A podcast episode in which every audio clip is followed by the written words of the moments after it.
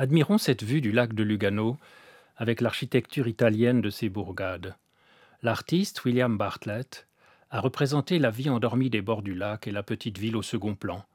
Les bateliers transportent quelques passagers, quelques marchandises. Des femmes sont occupées à ravauder des filets sur le rivage, une autre débarque. Un peu plus loin, une barque vient d'accoster. Nul ne semble accorder d'attention au paysage. Celui-ci ne se déploie que pour nous, qui en admirons l'image. Il en va de même dans cette autre illustration de Bartlett qui montre la ville de Bellinzone, ses églises, ses châteaux, ses remparts. À l'arrière-plan, la masse blanche des Hautes-Alpes ferme l'horizon. Trois personnages occupent le premier plan de la gravure. Les deux soldats désœuvrés ont posé leurs fusils à terre, à côté d'une jeune femme qui s'ennuie. Ils tournent le dos au paysage, au pittoresque de la ville fortifiée, aussi bien qu'à la sauvagerie grandiose, au loin. Regardons encore cette autre image de Gabriel Lori. Un couple de bergers est assis au soleil, dans une brèche de la paroi rocheuse formée lors du creusement d'un tunnel sur la route du Simplon. Ils surveillent leurs moutons qui pèsent en contrebas dans la pente et sont en discussion avec un colporteur qui s'en va vers l'Italie. Voyez, sa hotte est lourde, il l'appuie sur son bâton pour en soulager le poids. Tous trois sont un peu des nomades, comme le muletier au fond de la galerie qui monte lentement vers le col. Quoique de façon fort différente, tous utilisent la route voulue par Napoléon et inaugurée en 1807. À tous ces personnages, qu'ils passent le col ou qu'ils se déplacent sur un versant de montagne, le segment de monde qu'ils ont là, devant leurs pieds, semble suffire. Mais alors, qui regarde le paysage? Pour qui le décor, naturel ou anthropique, est-il un paysage? Ou encore, pour qui le monde fait-il paysage? Cherchons à répondre à cette question en regardant les images du voyage produites à cette époque riche en voyages et en images, que fut la fin du XVIIIe siècle et la première moitié du XIXe, en particulier dans les Alpes. Nous pouvons zoomer sur les petites scènes que beaucoup de dessinateurs présentent. Focalisons notre attention sur cette population des images, elle en dit plus qu'on ne croit généralement. Ces personnages nous tendent un miroir du voyage. Ils nous font connaître non seulement ce qui est vu, mais aussi les manières dont le monde est vu, à savoir comment on voit. La route du Simplon, dont le livre de Laurie constitue une célébration, est plus qu'une grande réussite du génie civil et militaire. Elle périme les anciens chemins muletiers et ouvre l'ère du franchissement commercial et touristique des cols alpins. Mais elle propose aussi des dispositifs de vision, des invitations à voir le paysage. Admirons justement cette vue de la galerie des glaciers qui offrait un panorama grandiose sur les glaciers, sur les torrents qui s'en échappaient et tombaient en cascade le long de la paroi rocheuse. Deux voyageurs se sont arrêtés pour remplir leurs yeux du paysage. L'un a posé à terre son baluchon et pointe du doigt les choses à voir. L'autre est un jeune homme, élégamment vêtu, qui voyage à la nouvelle mode, c'est-à-dire à pied, accompagné de son seul guide, et allégé de la cohorte de domestiques de l'ancien Grand Tour. Le parapet de pierre, autre innovation de la route, est destiné d'abord à éviter la chute des voitures. Mais il transforme aussi la route en une sorte de terrasse, en un lieu propice à la contemplation du paysage. Les anciens chemins de montagne n'offraient ni cette précaution ni ce dispositif. Lorsque le vieux parapet de bois vermoulu se rompait, la vision du gouffre ouvrait sur l'angoisse pure. Le dispositif de la terrasse s'avère central dans les images des voyages alpins. Examinons de près cette illustration des tableaux de la Suisse de Laborde et Zurlauben, qui montre la terrasse de M. von Zinner à Berne et la campagne au-delà du fleuve. La position dominante, l'ouverture sur l'espace déployé, tout dit les plaisirs du regard cultivés par une élite urbaine. Telle est donc la sociologie du paysage à la fin du XVIIIe siècle. Il est le fruit d'une construction esthétique propre à une catégorie socioculturelle qui s'approprie le monde comme paysage.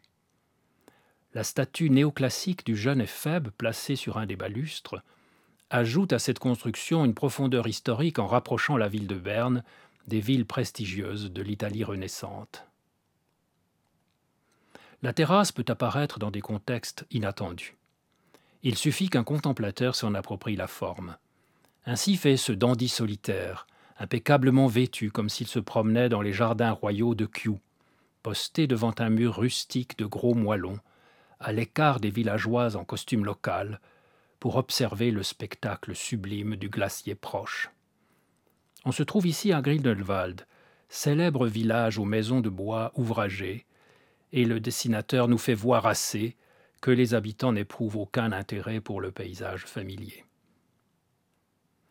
Le même phénomène peut être observé dans cette image du port d'Ouchy qu'on trouve dans les tableaux de la Suisse.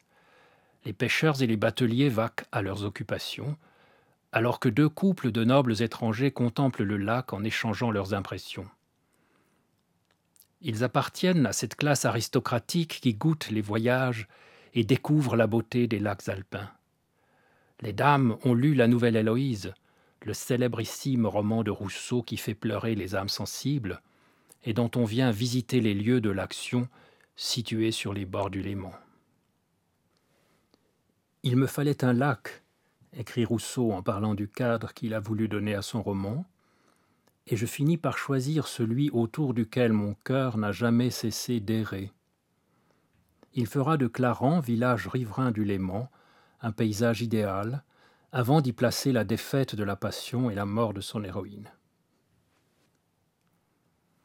La terrasse inscrit donc dans l'espace une intention humaine, celle de la contemplation paysagère.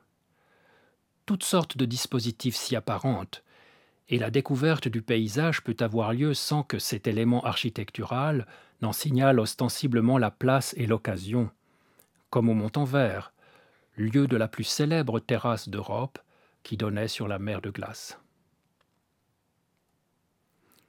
Dans le dessin d'Albanise Beaumont, qui nous fait voir la perte du Rhône, non loin de Genève, si l'on fait abstraction du non-regard de la paysanne qui passe sur le chemin à gauche, deux intentions différentes sont représentées. D'une part, le regard du couple de riches voyageurs admirant la beauté de ce lieu où le fleuve aux eaux lourdes s'enfonce dans un étroit goulet. Ils se tiennent à distance prudente, plongés dans un étonnement où le plaisir est mêlé de crainte. D'autre part, le regard des deux hommes dont l'un descend une très longue échelle que l'autre assure. Ils veulent sonder le gouffre, observer de près le phénomène de cette masse d'eau avalée par la terre. Regard curieux, dynamique, soucieux de comprendre la formation des phénomènes naturels. Ce regard-là compose le paysage sur le mode d'une autre relation, aussi ancienne et aussi importante que la contemplation esthétique, mais moins caractérisée socialement. C'est le regard du curieux et du savant qui fait du paysage un ensemble d'indices permettant de reconstituer la genèse des sites et des reliefs. Au début du XVIIIe siècle, le savant Johann Jakob Scheuchzer a été l'un des pionniers de cette attitude. À la fin du siècle, c'est Horace Bénédicte de Saussure qui en représente la figure majeure. Pour le savant, le paysage ne s'épuise pas dans ses apparences, mais il permet au contraire de reconstruire des mouvements, des énergies, le passé et le devenir de la Terre, comme Saussure a tenté de le montrer à propos des rochers du Nant d'Arpenat dont nous voyons la représentation faite par Bourrit.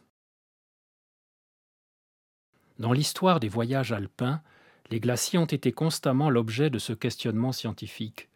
Voici le glacier du Rhône dans le livre de Gruner sur les glacières de la Suisse paru en 1760.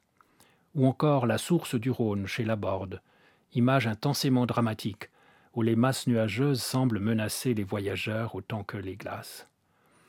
Dans cette vision lumineuse d'Albanise Beaumont se compose une toute autre image. Le point de vue est pourtant toujours celui qu'on avait depuis le chemin du col de la Fourca en face du glacier. Dans ces illustrations, la vision d'en haut offrant une vue panoramique se joint à une vision de près, celle des personnages qu'on observe scrutant le sol à la place où surgit l'eau de fonte. On y trouvait parfois, disait-on, des pierres extraordinaires. Concluons sur une dernière image, où deux voyageurs savants, minuscules devant l'immensité du glacier de Grindelwald, en admirent la beauté, alors qu'une jeune paysanne passe auprès d'eux, lente, portant sur sa tête une corbeille, vue de profil dans un mouvement de frise à l'antique.